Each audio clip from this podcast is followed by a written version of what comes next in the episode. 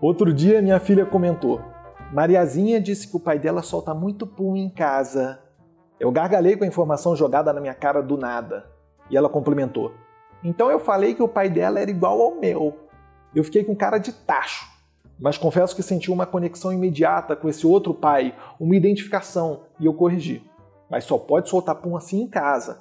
Na rua e na escolinha só pode soltar pum no banheiro, ok? É estranha a sensação quando a conexão com alguém se origina do pum, ou do hábito de soltar pum.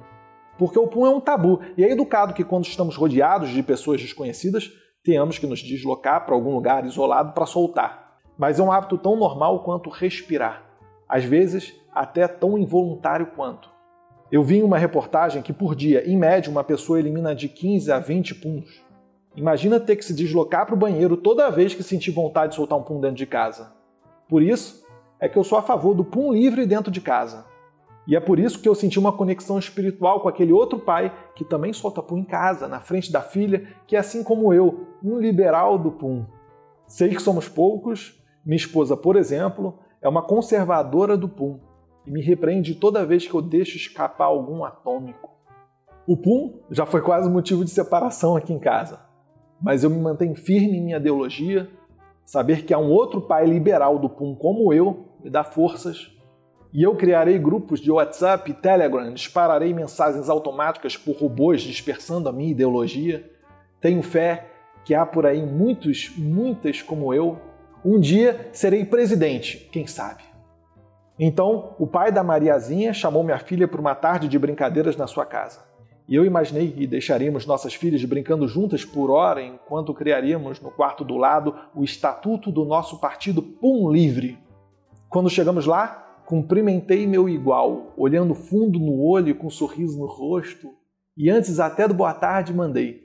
Então é você o peidorreiro que solta pum na frente da filha? Ele me olhou desconcertado. Era magrinho e alto, mas depois da minha pergunta, encolheu de vergonha, como se tivesse tomado a pílula de nanicolina do Chapolin. Então, para deixá-lo confortável, eu expliquei o que minha filha tinha falado, que a filha dele tinha dito, mas ele negou reticente. Sério? Aqui em casa nunca soltamos pum, só no banheiro, e é assim que eu procuro ensinar minha filha. Meu mundo caiu. Não adiantava explicar minha posição libertária do pum. Percebi que estava diante de um mentiroso, indigno de ser cofundador do Pum Livre. Que robô insensível não solta pum na frente da filha, na intimidade da casa.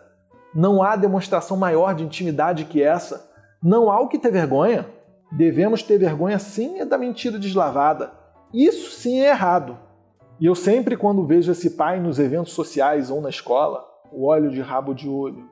Quando ele me olha de volta, sabe que eu sei do seu segredo. Ele acha que eu estou julgando ele por ser peidorreiro. Mal ele sabe que é por ser mentiroso. Orgulho ao pum livre.